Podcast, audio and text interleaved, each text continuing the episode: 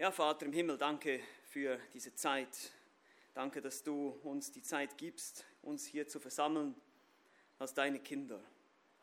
Danke, Herr Jesus Christus, dass du uns festhältst. Wir wissen, dass wir, wenn wir unser Heil verlieren könnten, würden wir es tausendmal am Tag verlieren. Nein, wir wissen, unser Heil können wir nicht verlieren, weil du uns führst, weil du uns festhältst, weil du unser guter Hirte bist. Danke dafür. Danke, dass du uns auch so geliebt hast, wie kein anderer uns lieben kann. Dass du bereit warst, dich selbst hinzugeben, gestorben bist am Kreuz, bezahlt hast für unsere große Schuld. Danke dafür. Und so hilf uns jetzt zu verstehen, was es heißt, ein Leben in der Liebe zu leben, anhand des Briefes des Paulus an die Korinther. Mögest du zu uns sprechen an diesem Tag, zu deiner Ehre und wir beten in deinem Namen. Amen. Als wir hier vor Jahren, es ist jetzt 20 Jahre her, in Berlin ankamen, als typische kulturelle Schweizer, waren wir uns gewohnt an den freundlichen Umgangston in der Schweiz. Ja, guten Tag, ja, was hätten Sie denn gern? Ja, so wird man bedient, wenn man in ein Geschäft kommt. Wir kamen hier an in Berlin und haben zum ersten Mal Erfahrungen gemacht mit der Berliner Schnauze, wie man so schön sagt. Eines schönen Sonntagmorgens wollten wir den Bus nehmen zum Gottesdienst. Erstmal mussten wir ziemlich lange warten. Wir wussten damals noch überhaupt nicht, wie die BVG die Pläne macht und hatten da keine Ahnung von. Und dann, als dann dieser Bus plötzlich kam, standen wir so vor der Eingangstür und haben den Knopf gesucht, um die Tür zu öffnen. Und irgendwie haben wir dem Fahrer gewunken, er soll doch mal die Tür aufmachen und irgendwie haben wir den, den Knopf einfach nicht gefunden. Ja, und dann irgendwie nach langem Winken und, und Zeichensprache und so, dann macht uns dieser Busfahrer auf und sagt zu uns, was ist? Soll ich einen roten Teppich ausrollen oder was? So, willkommen in Berlin. Eines haben wir auf jeden Fall bald rausgefunden, die Umgangsformen hier in Berlin sind gewöhnungsbedürftig. Aber das ist nicht unbedingt etwas Neues und das betrifft auch nicht nur die Berliner. Unfreundlichkeit, keine Manieren, unanständig sein, ruppig, frech, vorlaut, unhöflich ist heute leider auch im Trend.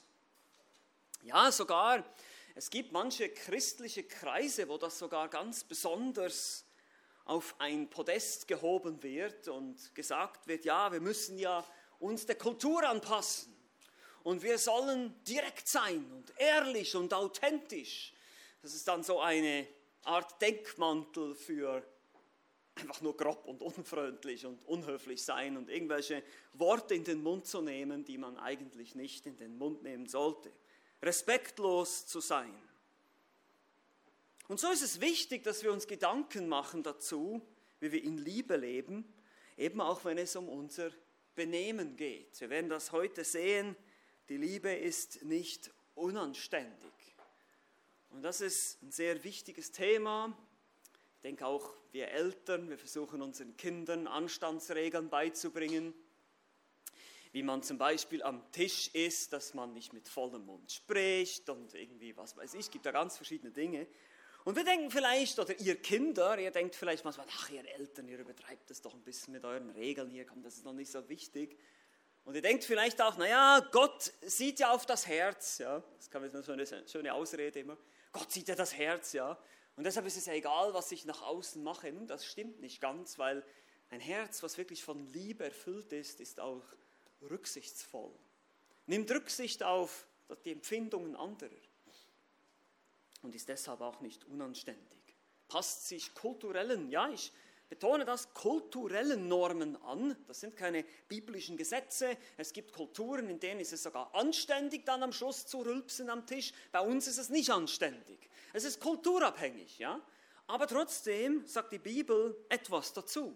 Es ist nicht so, dass die Bibel sagt, es ist völlig egal, wie ihr euch benehmt, was für Umgangsformen ihr habt. Und gerade uns Christen sollte eben eine liebevolle Umgangsform kennzeichnen.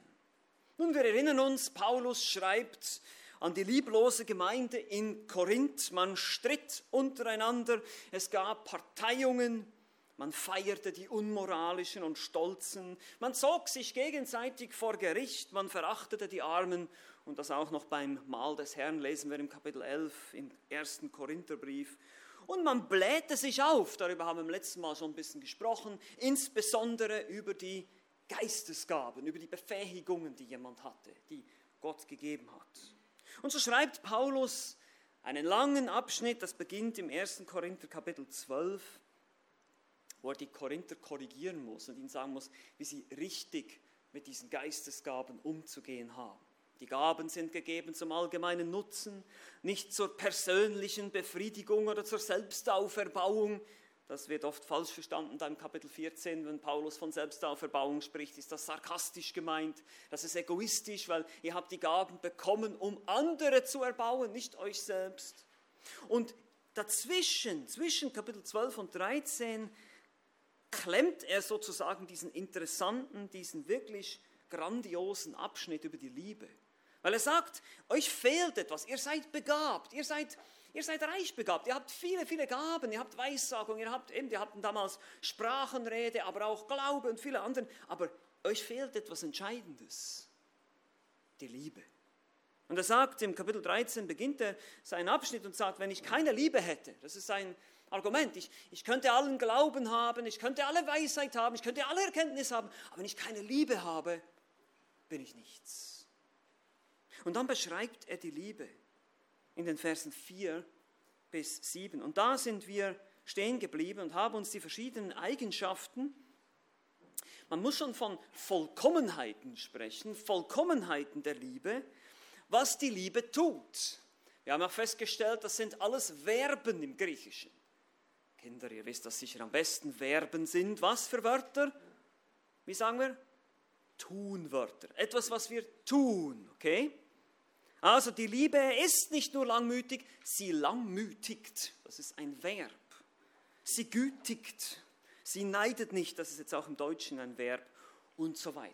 Das sind alles Tätigkeitsworte und die sind alle im Präsens, die sind alle kontinuierlich, das ist eine Handlung, die diese Person oder diese Liebe kennzeichnet oder eben die Person, die in der Liebe lebt. Und deshalb können wir hier das nicht nur auf die Geistesgaben anwenden, so wie Paulus das hier macht in diesem Kontext, sondern wir können das allgemein auf das christliche Leben, auf den christlichen Dienst anwenden, weil in diesem Zusammenhang steht es ja auch. Gott gibt die Gaben für den Dienst. Das ist, wie wir liebevoll leben können. Wir haben gesehen, die Liebe ist, wie gesagt, langmütig, sie ist gütig, sie neidet nicht. Das, hier ging es um das Thema Eifersucht. Sie prahlt nicht, das heißt, sie gibt nicht an. Und letztens haben wir geschaut, sie bläht sich nicht auf. Sie ist nicht stolz und überheblich. Ihr könnt euch noch erinnern, es ging darum, dass man eine große Meinung von sich selber hat. Mister wichtig. Das tut die Liebe nicht. Sie ist demütig. Nun kommen wir zur sechsten Eigenschaft, und wie schon gesagt, ist sehr interessant, das sechste Verb hier, die sechste Vollkommenheit der Liebe in 1. Korinther 13, den Vers 5. Und ich lese uns nochmal vor, ab Vers 4, hier heißt es, die Liebe ist langmütig und gütig, die Liebe beneidet nicht, die Liebe prahlt nicht, sie bläht sich nicht auf. Und jetzt Vers 5, sie ist nicht unanständig. Das ist unser Predigtext heute. Die Liebe ist nicht unanständig. Liebe ist also anständig. Der Christ lebt anständig. Es geht hier also nun wirklich um Manieren, um Anstand und Höflichkeit. Wie schon gesagt, manche denken, die Bibel hat nichts dazu zu sagen, aber wie ihr sehen könnt, haben wir uns getäuscht. Im Gegenteil, die Sünde der Unanständigkeit oder man kann auch sagen der Rücksichtslosigkeit ist wahrscheinlich eine Sünde, die wir eher tendieren zu tolerieren in unserer individualistischen Gesellschaft. Gerade in unserer Gesellschaft, wo ja jeder seine Meinung sagen muss und jeder überall irgendwas zu sagen hat, stehen wir in der großen Gefahr, unanständig zu sein, zum Beispiel im Umgang mit unserer Zunge. Aber es geht auch um Etikette, um vielleicht sogar Traditionen, die gut sind. Eben Tischmanieren, wer braucht denn sowas? Höflichkeit, Freundlichkeit, Anstand sind doch veraltet. Ständig mit dem Smartphone texten, wenn ich mit jemandem spreche. Ah, es ist doch alles nicht so schlimm, nimm das mal ein bisschen locker. Ins Gespräch fallen, unterbrechen, sich einmischen, nicht freundlich grüßen, einer älteren Dame im Bus oder in der Bahn keinen Sitzplatz anbieten. Ist doch alles Schnuppe. Nee, ist es nicht. Auf jeden Fall nicht gemäß der Schrift.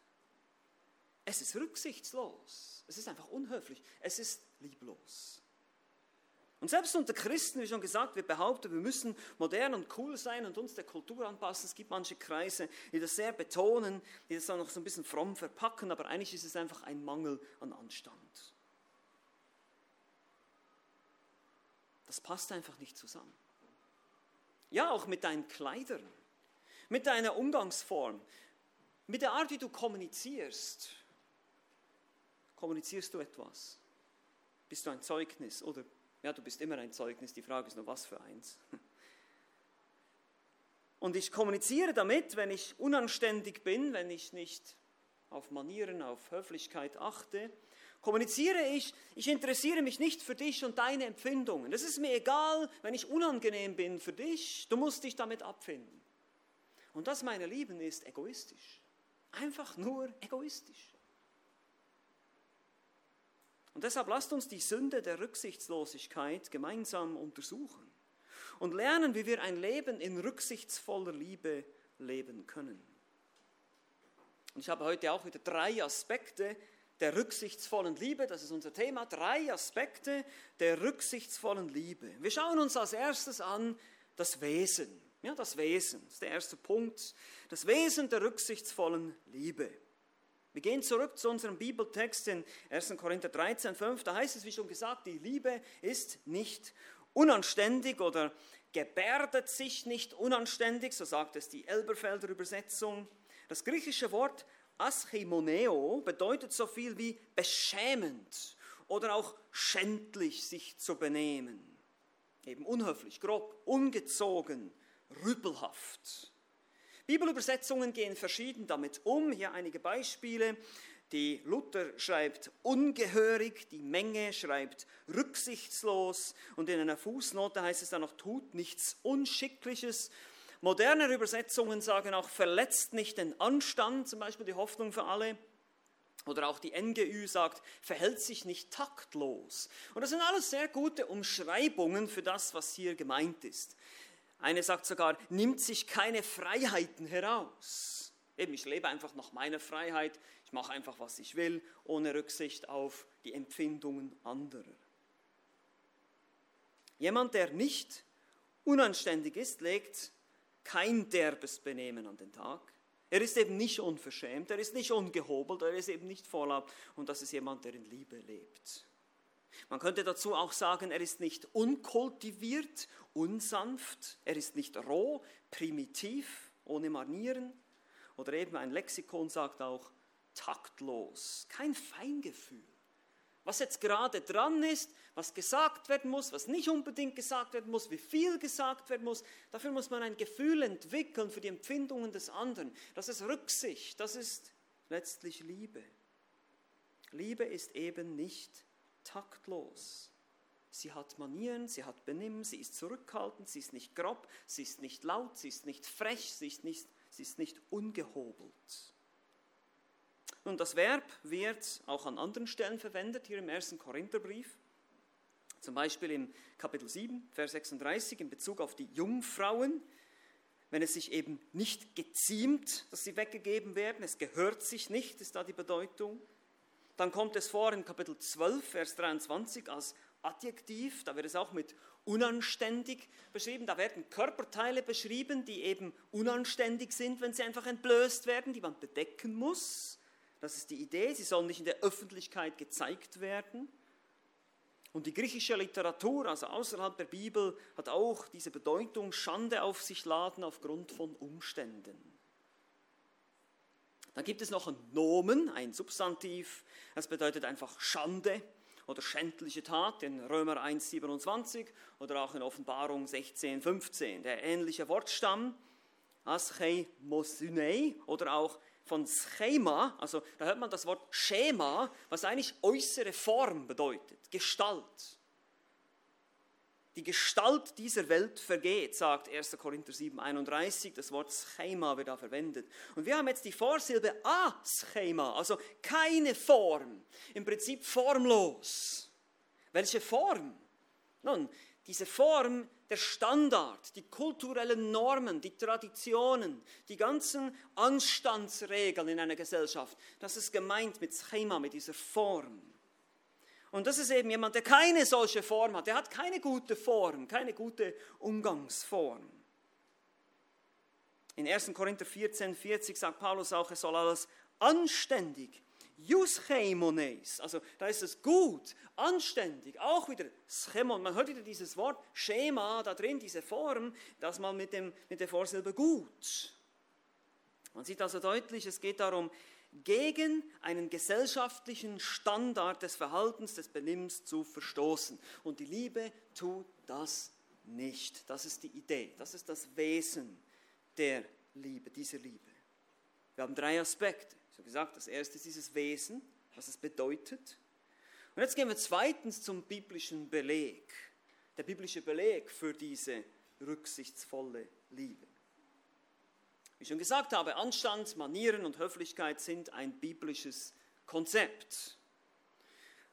Wer denkt oder wer die Idee hat, dass Gott nichts dazu zu sagen hat, der hat sich getäuscht. Gott interessierte es, liebe Kinder, wie ihr euch am Tisch benehmt.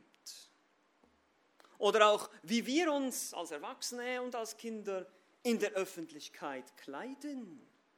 Oder wie ich mich gegenüber meinem Vorgesetzten verhalte, welche Umgangsformen ich pflege.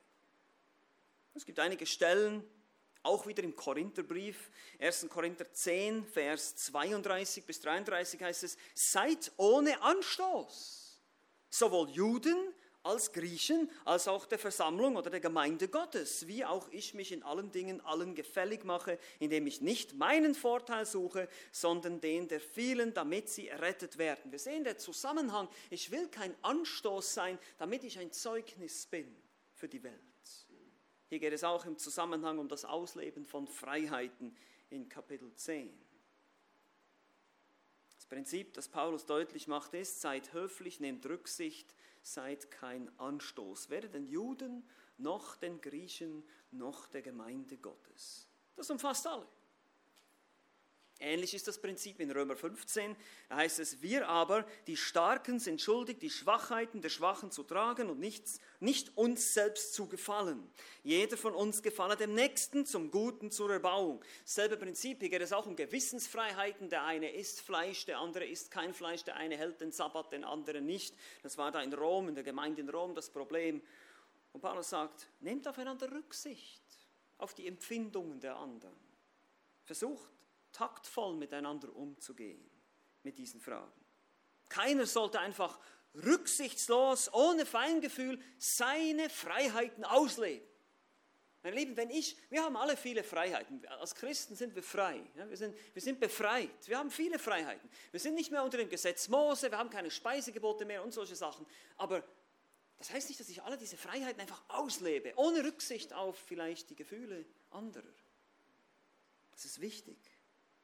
Römer 12, Vers 17 bringt dasselbe zum Ausdruck. Da sagt Paulus, seid bedacht auf das, was ehrbar ist vor allen Menschen. Als Christen sollten wir als ehrbare, anständige Bürger bekannt sein. Das ist, das ist, das ist ein Zeugnis. So sollten wir sein. Nicht als Rebellen, als irgendwelche unanständigen Leute, die sich nicht benehmen können, die keine Anstandsregeln kennen, die unhöflich sind. Daran soll man uns nicht erkennen. Das ist nicht liebevoll. Nun, ich muss es betonen, hier geht es Paulus nicht darum, dass wir die Wahrheit verwässern sollen, das Evangelium irgendwie verändern sollen, dass es kein Anstoß ist, sondern hier geht es darum, dass nichts anderes als das Evangelium ein Anstoß ist. Das ist ein Punkt. Es gibt ein wichtiges Motto, was wir Christen uns einfach immer wieder hinter die Ohren schreiben müssen. Und dieses Motto lautet, sei nicht seltsamer als nötig. Wir können sogar durch unsere Gesetzlichkeiten, durch unsere komischen, durch unser Christonesisch, ja, unsere, unsere Subkultur, die wir in den Gemeinden haben, die, die so die, die theologische Sprache ist, können wir einfach schräg rüberkommen und das kann auch unanständig sein.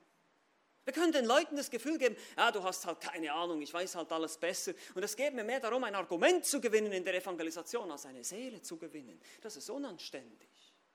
Seht ihr, das ist ganz wichtig für unser Zeugnis. Wayne Mack formuliert es so, Zitat, ich möchte niemanden einen Anstoß geben. Wenn ich mit Menschen rede und eine Beziehung zu ihnen aufbaue, dann soll dies auf eine anständige Art und Weise geschehen. Ich will nicht ruppig auftreten und ich werde mich hüten, irgendwas zu tun, das andere Mitmenschen verletzen könnte. Ich lebe nicht um meiner selbst willen oder weil ich von den Menschen etwas empfangen möchte, sondern ich möchte den Menschen Gutes tun. Und das Beste, was ein Mensch erleben kann, ist die Vergebung durch Jesus Christus. Zitat Ende. Es geht also darum, dass ich bereit bin, auf Freiheiten und auf Vorrechte oder vielleicht sogar meine Vorlieben zu verzichten, um rücksichtsvoll zu sein gegenüber den Empfindungen anderer. Anstand und Höflichkeit entsprechen letztlich der goldenen Regel in Matthäus 7, Vers 12. Was heißt es da in Matthäus 7, Vers 12? Alles nun, was irgend ihr wollt, dass euch die Menschen tun, das tut auch ihr ihnen ebenso. Das ist doch relativ simpel. Wer unter uns möchte nicht gerne freundlich behandelt werden? Wer unter uns mag es nicht, wenn jemand uns liebevoll und zuvorkommend entgegenkommt? Eben im Geschäft. Wenn du in die Bäckerei reinkommst und da ist eine freundliche Bedienung und die löschelt dich an und sagt, was möchten Sie denn heute? Das freut uns doch alle. Genau das sollst du eben auch anderen tun. Das ist Höflichkeit. Das ist die goldene Regel. Wir möchten so behandelt werden, also lass uns andere auch so behandeln. Es gibt auch biblische Beispiele dafür. Ein heftiges Beispiel dieser Rücksichtslosigkeit sind die drei Freunde Hiobs. Überlegt euch mal, was da passiert ist. Hiob verliert alles. Er wird krank, er kennt die Geschichte, ihr könnt Hiob Kapitel 1 und 2 lesen. Der Teufel kommt vor Gott, fechtet den Hiob an. Erst verliert er seinen Besitz und seine Familie, dann verliert er seine Gesundheit. Er sitzt da mit seinen Geschwüren, er leidet. Seine Freunde kommen zu ihm, die sagen erst mal sieben Tage nichts. Das ist wahrscheinlich das Weiseste, was sie getan haben. Der Rest war da nicht mehr so schön. Und dann fangen sie an, in Kapitel 3, wenn wir lesen, Hiob Kapitel 3, klagt Hiob sein Leid. Er fängt an, über sein Leid zu sprechen. Aber sie haben nicht mit ihm gebetet. Noch hatten sie irgendwelche tröstenden Worte für ihn. Nein, es ist eine Wutrede folgt der nächsten. Wenn ihr, wenn ihr das mal lest, er wird ständig nur angeklagt. Hier, ja, du musst gesündigt haben und mit dir stimmt irgendwas nicht, deshalb leidest du so. Hm, das war so ähnlich wie diese heutigen, teilweise aus charismatischen Kreisen. Ja, du hast so wenig geglaubt, deshalb bist du krank. Nein, das hat nicht, das ist einfach rücksichtslos. Das heißt nicht, dass wenn jemand leidet, dass er deswegen gesündigt hat. Das kann sein, aber es muss nicht sein. Und so sehen wir ein Beispiel von Rücksichtslosigkeit, von Respektlosigkeit an Hiob. Ja, wir können auch so sein manchmal, ist es nicht so? Bisschen wenig Feingefühl, bisschen wenig Verständnis. Jemand erzählt uns was, wir machen einen blöden Witz drüber. Ohne Takt und Feingefühl. Die Liebe tut sowas nicht. Nun, wir haben drei Aspekte der rücksichtsvollen Liebe. Wir haben das Wesen der rücksichtsvollen Liebe. Wir haben den biblischen Beleg. Wir sehen es in der Schrift. Das ist ein Prinzip. Wir sollen Rücksicht nehmen aufeinander. Und jetzt kommt drittens natürlich noch die Anwendung der rücksichtsvollen Liebe. Nun, vielleicht fühlst du dich jetzt schon auf den Fuß getreten und denkst, oh wow, das ist ja heftig. Ich hätte gar nicht gedacht, dass ich so lieblos bin, dass ich so unanständig bin oder sein kann. Nun, wichtig ist erstmal zu verstehen, wir können das nicht, wir können nicht so leben, wenn wir nicht Christen sind. Zumindest nicht von Herzen. Jeder kann natürlich eine künstliche Höflichkeit aufsetzen, das ist klar, das sehen wir auch in der Welt, aber nicht von Herzen. Nicht wirklich, weil ich den Menschen, die Bedürfnisse des anderen über meine stelle. Ja, nicht, nicht deswegen. Das kann ich nicht. Das kannst du nur, wenn du Christus kennst. Das kannst du nur, wenn du eine lebendige Beziehung zu unserem Herrn Jesus Christus hast. Und diese lebendige Beziehung, die kriegst du nur, wenn du an das glaubst, was er getan hat am Kreuz. Er ist gekommen, er ist der Sohn Gott, er ist Gott, der Mensch wurde und er ist ans Kreuz gegangen, hat bezahlt für deine Sünde. Ja, wir sind alle Sünder, wir haben alle das Gesetz Gottes gebrochen, wir können vor Gott nicht heilig sein, wir schaffen es nicht durch unsere eigenen Werke. Es wird eines Tages ein Gericht geben, da wird keiner von uns bestehen können, kein Mensch kann bestehen im Gericht Gottes. Sein Maßstab ist absolute Vollkommenheit und den erreichen wir nicht. Und deshalb hat Gott seinen Sohn gesandt, er hat ein perfektes Leben geführt und er ist für uns am Kreuz gestorben. Er hat bezahlt. Und du kannst durch deinen Glauben, wenn du daran glaubst, kannst du errettet werden und wirst du errettet werden. Das ist das Evangelium. Und dann bekommst du den Heiligen Geist. Christus sendet seinen Heiligen Geist in dein Herz und dann bekommst du die Kraft, so zu leben wie Christus. Nun, wir sind noch nicht da. Das ist ein Prozess. Die Heiligung ist ein Prozess. Die Rettung ist einmal. Die Heiligung ist ein Prozess. Wir sind noch nicht da. Keiner von uns ist vollkommen. Aber wir wollen das lernen. Aber es ist die Voraussetzung. Es ist die Grundvoraussetzung ist, dass du Christ bist. Sonst kannst du nicht anfangen und du kannst schon probieren, da irgendwelche Anstandsregeln zu befolgen. Das, wie gesagt, können auch Ungläubige, aber es kommt nicht von Herzen. Es kommt nicht wirklich aus Liebe, aus wahrer Liebe zu den Menschen. Und deshalb will ich das vorausschicken. Du musst Christ sein. Wenn du nicht Christ bist, dann tue heute Buße. Dann glaube jetzt an den Herrn Jesus. Komm zu Christus und lass dich retten. Wenn du aber Christ bist, dann hast du den Heiligen Geist. Und dann lass mich dir jetzt 13 Fragen stellen. 13 Fragen, ja genau, 13. Ihr habt richtig gehört. Also ihr müsst ein bisschen schreiben jetzt. 13 Fragen zur Selbstprüfung. Lebe ich ein Leben in rücksichtsvoller Liebe? Vielleicht stellst du diese Fragen auch mal deinem Ehepartner, deinem Pastor, deinem Hauskreisleiter, deinen Kindern. Wie siehst du mich? Lebe ich so? Siehst du das bei mir? Siehst du es nicht? Wenn ja, warum? Wenn nein, warum nicht? Prüft euch ein bisschen. Helft euch gegenseitig. Also, hier die 13 Fragen. Ich hoffe, du bist bereit, dein Ego implodieren zu lassen, weil es nämlich sehr überführend ist. Also, 13 Fragen. Erstens, achtest du auf Anstand, kulturelle Sitten und Manieren? Das war das Erste. Achtest du auf Anstand? Respektierst du kulturelle Normen? Bist du ein anständiger Mensch? Wie nehmen dich deine Arbeitskollegen wahr? Deine Freunde? Deine Familie? Und wie gesagt, nicht wegen dem Evangelium. Es kann sein, dass einige ungläubige Verwandte Anstoß nehmen an dem, was du glaubst. Darum geht es hier überhaupt nicht. Aber sie sollen nicht Anstoß nehmen an dem, wie du dich gibst.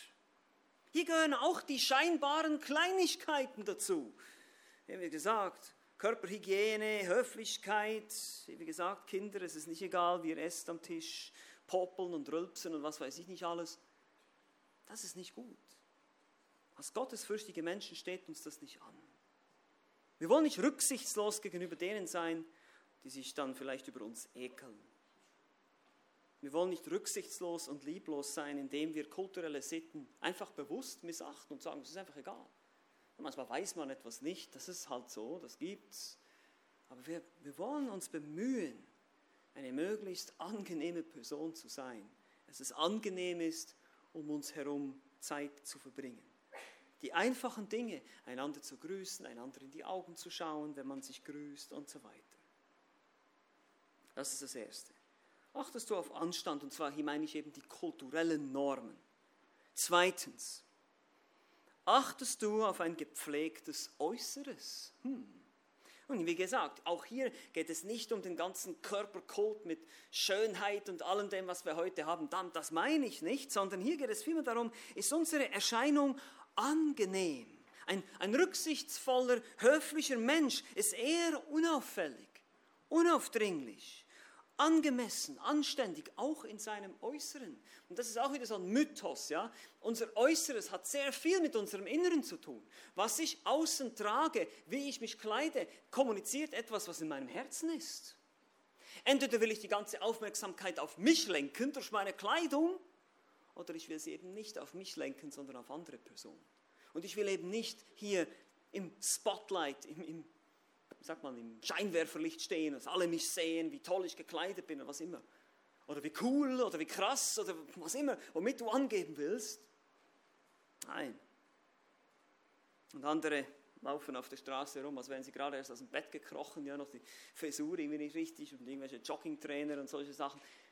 Meine Lieben, lass uns ein bisschen, ich sage nicht, wir müssen perfekt, irgendwie so einen perfekten äh, Kleidungsstil hier an die, das, darum geht es auch nicht, aber einfach ein anständiges Benehmen.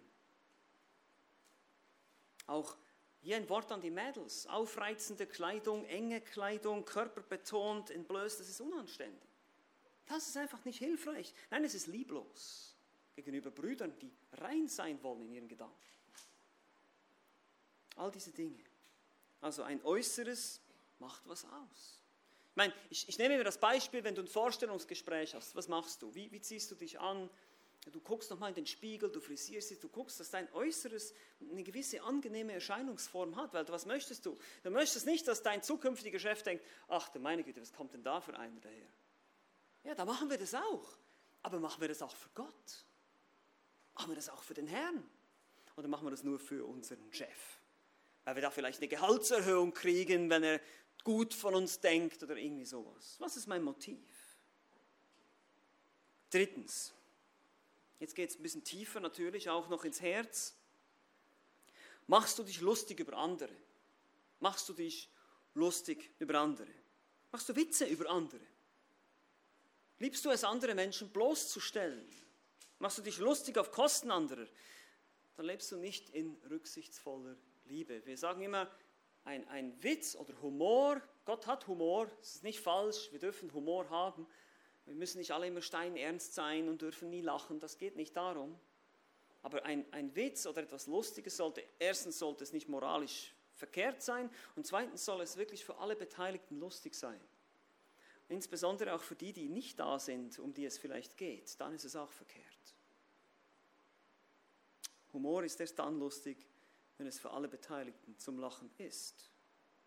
Also machst du dich lustig über andere. Viertens, auch wichtig, überlegst du, bevor du sprichst. Überlegst du, bevor du sprichst. Das ist ein sehr wichtiges Prinzip, gerade wenn es um Höflichkeit und Anstand geht, dass wir uns überlegen, wie antworte ich? Wie reagiere ich? Was sage ich jetzt? Was sage ich nicht? Was dient dem anderen? Was dient ihm nicht? Dass ich hier diesen Filter habe im Kopf, Philippa 4,8, ist es wahrhaftig, ist es gerecht, ist es liebenswert, ist es, hat es eine Tugend, hat es ein Lob verdient?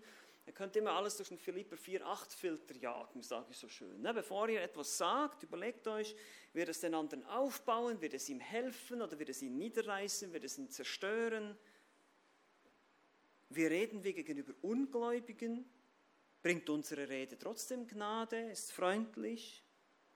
Geschieht unsere Verteidigung des Glaubens mit Respekt und Ehrerbietung, so wie es im Kolosser 4 steht?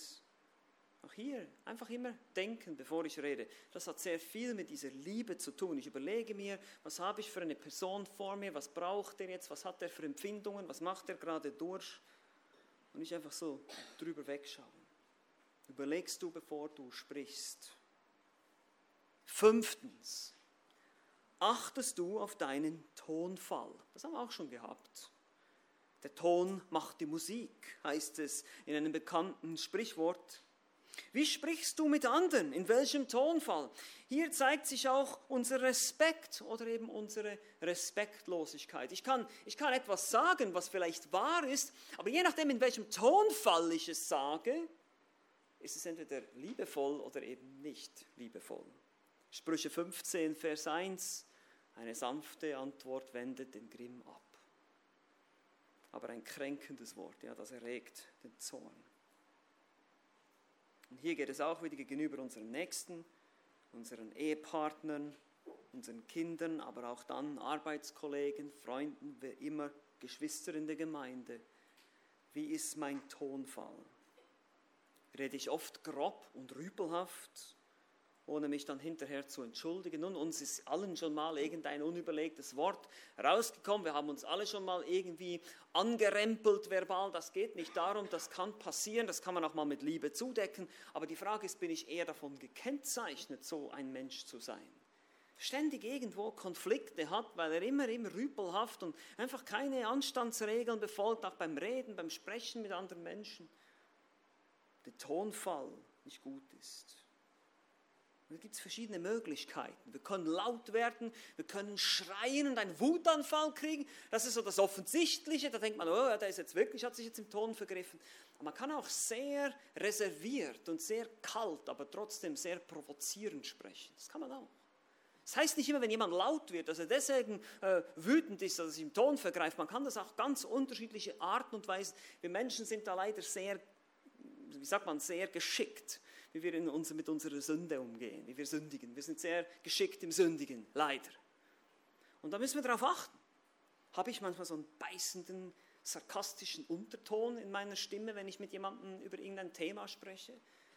Manchmal muss es mir dann auch gespiegelt werden. Ich merke das vielleicht selber gar nicht. Es ist dann hilfreich, wenn Geschwister auf mich zukommen und sagen, ah, das, ist, das kommt aber manchmal ein bisschen hart drüber. Ja? Das, und dann, klar, das kann auch subjektiv sein, aber ich versuche dann darauf zu hören und sagen, okay, ja, äh, hilf mir mal ein bisschen, wie soll ich es denn ausdrücken, wie soll ich mich, wie kann ich mich besser ausdrücken, dass du es verstehst, wie, wie, ich, wie ich es möchte, dass du es verstehst. Das ist ja nicht meine Absicht, jemanden fertig zu machen. Also achte auf deinen Tonfall. Sechstens, auch ganz wichtig, bist du ein guter Zuhörer? Bist du ein guter Zuhörer? Rüppel und respektlose und rücksichtslose Menschen erkennt man auch daran, dass sie einfach nicht zuhören können. Es geht ihnen immer darum, ihre Sache zu sagen.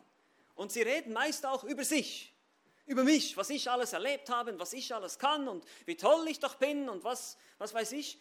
Das ist auch, daran erkennt man rüpelhafte Menschen. Sie können nur über sich reden, sind voll von sich selbst. Ihr seht schon, wie das alles zusammenhängt, natürlich mit dem Aufgeblähtsein und da kommt dann noch dazu, die Liebe sucht nicht das ihre. Es hat am Ende mit Egoismus zu tun, mit Stolz. Und vor allem, wenn man ihnen einen Rat gibt. Sprüche 12, Vers 15. Der Weg des Narren ist richtig in seinen Augen. Aber der Weise, der hört auf Rat. Der Weg des Narren ist richtig in seinen Augen. Ja, das ist klar. In unseren Augen machen wir natürlich immer alles richtig und unsere Sünde ist immer die wenigst schlimmste, die, die anderen, die sind schlimm, aber ich doch nicht. Naja, bei mir ist es dann, naja, kennt ihr das, dass wir das so ein bisschen uns selbst immer rationalisieren, uns selbst immer ein bisschen entschuldigen, in Schutz nehmen? Unbelehrbarkeit ist ein Zeichen von mangelndem Anstand. Es interessiert mich nicht, was du zu sagen hast. Ich will dir gar nicht zuhören. Hört mir jetzt zu. Ich habe hier die Weisheit. So, Bist du ein guter Zuhörer? Oder fährst du ins Wort? Ja? Unterbrichst du? Redest du dazwischen? All solche Dinge sind rücksichtslos. Siebtens. Siebtens. Respektierst du Autoritäten über dir? Das ist auch eine Form von Anstand. Wie sieht es mit deinem Verhalten aus gegenüber Vorgesetzten, Lehrern, Eltern, Regierung?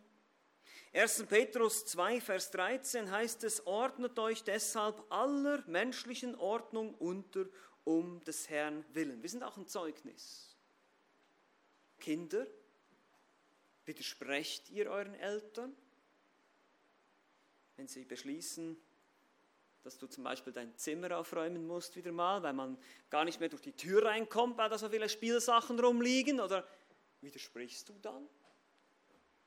Oder ordnest du dich unter? Aber auch wir Erwachsenen, wir haben dieses Problem auch, ist es nicht so? Ordnen wir uns unter unseren Vorgesetzten oder irgendwelchen Gesetzen und Regeln, die uns nicht passen? Ach, das ist doch wieder übertrieben hier. Er darf hier nur 30 fahren, ja. Also das ist, ich rede hier aus, aus dem Herzen eines Taxi- und Autofahrers, ja. Der nervt sich immer über die Geschwindigkeitsbeschränkungen. Das ist, da merke ich selber, wie rebellisch ich immer noch bin in meinem Herzen respektiere ich, würdige ich die Ordnungen der Menschen. die Ältesten in der Gemeinde? Ordnest du dich deinen Ältesten unter, wenn sie etwas entscheiden, was dir vielleicht nicht so gefällt? Oder wie gesagt, eben auch der Staat, wie oft meckern wir über die Politiker, anstatt für sie zu beten. Also hier respektierst du Autoritäten, ist eine Frage des Anstands, der Liebe. Achtens, verachtest du andere, die weniger begabt, gebildet oder wohlhabend sind, oder bist du neidisch auf solche, die begabter oder wohlhabender sind als du? Also ihr seht, es ist beides so ein bisschen, entweder verachten wir jemanden, der nicht so gebildet oder nicht so begabt ist, oder ich bin neidisch auf jemanden, der eben begabter ist oder wohlhabender, dem es besser geht als mir. Warum darf der das haben und ich nicht? Wir haben schon gesagt, die Liebe neidet nicht, haben wir schon gesehen. Aber ja, es hat auch mit Anstand zu tun. Wie, wie freundlich und höflich bin ich wirklich gegenüber jedermann oder nur über, gegenüber meinen Lieblingsmenschen, ja, die, die, die, mir sowieso sympathisch sind und die anderen, ach, also, beachte ich gar nicht. Das ist mir so niedrig. Kann nicht mein Niveau. Ja. Hinterfrage dich. Das hat auch mit Liebe, mit Rücksicht, mit Anstand zu tun, allen Menschen gleich zu begegnen. Neuntens. Bemüßte dich um Verbindlichkeit und Verlässlichkeit. Das hat auch mit Anstand zu tun. Das ist interessant. Pünktlich sein. Wenn jemand ständig zu spät kommt, verschwendet er die Zeit der anderen, die auf ihn warten. Das ist rücksichtslos, das ist lieblos. Die hätten auch was Besseres zu tun, als eine halbe Stunde auf dich zu warten. Ja, ich weiß, manchmal gibt es gute Gründe, manchmal gibt es unvorgesehene Dinge, davon spreche ich nicht. Es geht hier wiederum um ein Muster. Um ein Muster. Ja, ich, will jetzt hier, ich will jetzt hier nicht zu weit gehen, aber ich denke schon manchmal so ein bisschen, Leute, man kann auch mal eine Viertelstunde vorher hier sein beim Gottesdienst und nicht um 15.05 Uhr irgendwie da reinpoltern und stolpern und irgendwie noch einen Stuhl suchen. Das hat auch, hat auch mit Anstand zu tun. Gegenüber den Leuten, die die Gemeindeblätter drucken, gegenüber die, die euch dienen. Vielleicht wäre das eine Möglichkeit, einfach ein bisschen höflich zu sein und ein bisschen früher hier zu sein. So ist es auch auf der Arbeitsstelle, so ist es auch bei anderen Terminen. Oder wenn ich irgendwelche Aufgaben erledigen soll, dass ich die fristgerecht abliefere dass der, der auf mich wartet, auf meine Aufgabe, ich immer, hey, du solltest das dann noch machen, nach zwei Wochen immer noch, na, hast du es jetzt immer noch nicht gemacht und ja, dann muss man immer hinterherlaufen. Äh, wenn, wenn, wenn, wenn ihr auf der anderen Seite seid, dann wisst ihr, wie das ist. Ihr habt drei, vier Leuten einen Auftrag gegeben, keiner macht was, dann muss ich dem wieder anrufen, muss ich dem wieder eine WhatsApp schicken, dem wieder hinterherrennen. Das ist lieblos, rücksichtslos. Ach ja, der kann warten, das ist schon okay. Ich habe jetzt Wichtigeres zu tun. Ist es nicht so? Denken wir das nicht im Inneren? Vielleicht nicht so bewusst, aber es ist irgendwo da, in uns, diese Lieblosigkeit. Zehntens, hältst du Versprechen ein? Bist du ein Mann oder eine Frau deines Wortes? Wenn du eine Zusage machst, kann man sich darauf verlassen. Auch das ist eine Krankheit heute. Ja? Diese Unverbindlichkeit. Man will sich nicht festlegen, man will alle Optionen noch offen haben bis zur letzten Minute und dann entscheide ich mich, ob ich dann dahin gehe oder dahin gehe oder dahin gehe oder dahin gehe. Das ist eine richtige kulturelle Krankheit und daran leiden wir. Oder soll ich sagen, es ist eine Sünde? Ja, es ist eine Sünde. Die Unverbindlichkeit. Man kann sich nicht verlassen. Und die Bibel spricht viel von den treuen Menschen. Finde einen treuen Menschen. Treuer Mensch ist jemand, auf den man sich verlassen kann, stützen kann. Es ist äußerst rücksichtslos, wenn jemand etwas organisiert, man antwortet einfach nicht. Gibt keine Rückmeldung. Es ist einfach rücksichtslos, wenn dann jemand sagt, zehn Minuten vorher, ah, ich komme jetzt doch nicht, schreibt eine WhatsApp, ich komme jetzt doch nicht.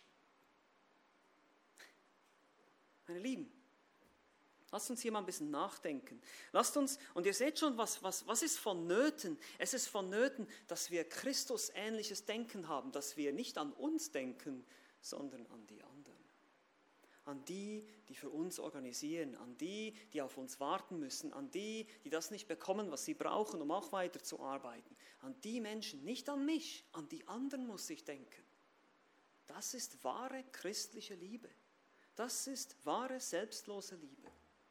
Ich stelle die Bedürfnisse des anderen über die meinen. Aber das ist nicht so einfach, ihr seht das. Das ist sehr schwer. Weil wir sind von Natur aus was? Egoisten. Wir sind alle stolz, wir sind alle egoistisch. Wenn wir ehrlich sind, merken wir das sofort. Ich bin das Wichtigste in meiner Welt. Alles dreht sich um mich. Das ist natürlich, das ist was aus mir natürlich rauskommt. Und jetzt muss der Herr mich verändern. Jetzt muss ich durch den Heiligen Geist Veränderung erfahren und merken, ich sollte so leben, wie Christus gelebt hat. Er hat sich für mich hingegeben und deshalb gebe ich mich jetzt für andere hin. Hältst du deine Versprechen? Elftens, geht noch weiter hier kommst du deinen häuslichen Pflichten nach? Räumst du auf, kannst mal so sagen. Haben wir schon gehabt, Kinder, Zimmer aufräumen. Männer, es ist auch mal keine Schande, mal beim Abwaschen zu helfen oder einen Staubsauger in die Hand zu nehmen. Liebe Kinder, wie schon gesagt, Zimmer aufräumen. Und was ist der Grund dafür? Nun, haben wir uns überlegt, wenn wir Gastfreundschaft pflegen wollen,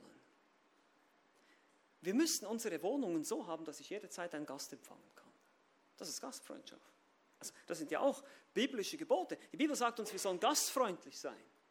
Ja, wie soll ich denn gastfreundlich sein, wenn man zu Hause bei mir gar nicht mal rein darf, weil das so schlimm aussieht? Also bin ich bereit, auch da an andere zu denken, an Gäste zu denken, Leute auf. Ich muss natürlich auch aufnehmen, ja, ich muss auch bereit sein dafür. Zwölftens, und hier kommen wir zum Schluss. Bist du ein Anstoß für andere? Ich merke gerade, ich habe vorhin gesagt 13, aber eigentlich sind es nur 12. Also meine Mathekenntnisse sind nicht so gut. Streicht mal den 13., wenn ich schon 13 geschrieben habe. Zwölftens, bist du ein Anstoß für andere? Bist du ein Anstoß für andere?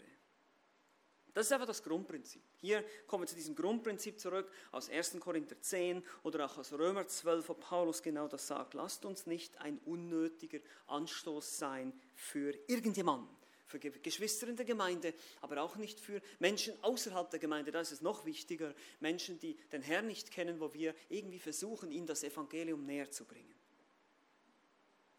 Und warum das alles? Nun, wir möchten daran erkannt werden oder erkannt werden, dass wir Liebe untereinander haben. Und nicht nur unter den Christen, das ist mal das, da beginnt untereinander in der Gemeinde. Aber wir möchten daran erkannt haben, dass wir wirklich liebevoll leben. Und deshalb möchte ich das, das, euch einfach ans Herz legen. Nehmt diese Fragen mal mit, prüft euch selbst, aber stellt euch auch mal gegenseitig die Frage, hey, nimmst du mich als jemanden wahr, der verbindlich ist, der seine Versprechen hält, der eben sich nicht über andere lustig macht oder der irgendwie sich auch an Anstandsregeln und Höflichkeit und Umgang halten kann?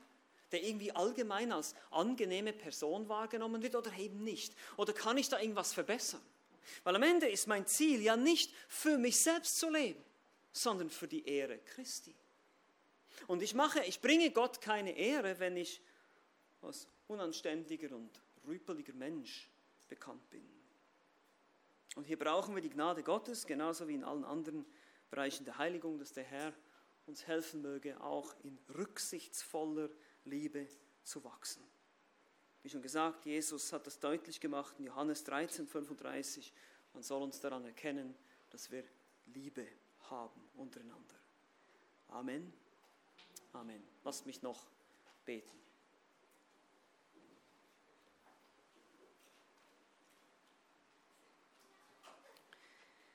Ja, Herr Jesus Christus, wir danken dir, dass du ein liebevoller Gott bist. Ja, dass du Rücksicht nimmst auf unsere Schwachheiten. Dass du bereit warst, dich selber hinzugeben für uns. Es war dir nicht egal. Du hast dich um uns gekümmert. Ja, du bist uns nachgegangen. Du musstest uns die Augen öffnen durch deinen Heiligen Geist, uns ein neues Herz geben. Uns hätten wir nicht geglaubt. Du bist bis ans Äußerste gegangen um uns zu lieben. So mögen wir als deine Nachfolger doch dasselbe tun. Und Herr, ja, wir bekennen, wie oft wir fehlen, wie oft wir das nicht tun. wie oft wir das Gute nicht tun, das wir tun sollten. Und doch sind wir dankbar, dass du uns immer wieder vergibst. Dass wir immer wieder zu dir kommen dürfen, um Reinigung zu erfahren von unseren Sünden. Und gleichzeitig aber auch Reinigung. Dass du uns heiligst durch dein Wort, dass dein Wort zu uns spricht. Und so bitte ich auch heute, wenn du unter uns, wenn jemand hier überführt wurde, dass du ihm hilfst, Buße zu tun und konkret Dinge in die Wege zu leiten, um in der Liebe, in der rücksichtsvollen Liebe zu wachsen, in welchem Bereich das auch immer sein mag. Wir alle möchten lernen. Wir alle wollen weiter wachsen in der Ähnlichkeit, dass wir dir ähnlicher werden. Das ist unser Wunsch und unser Ziel. Mögest du dadurch geehrt sein. In Jesu Namen. Amen.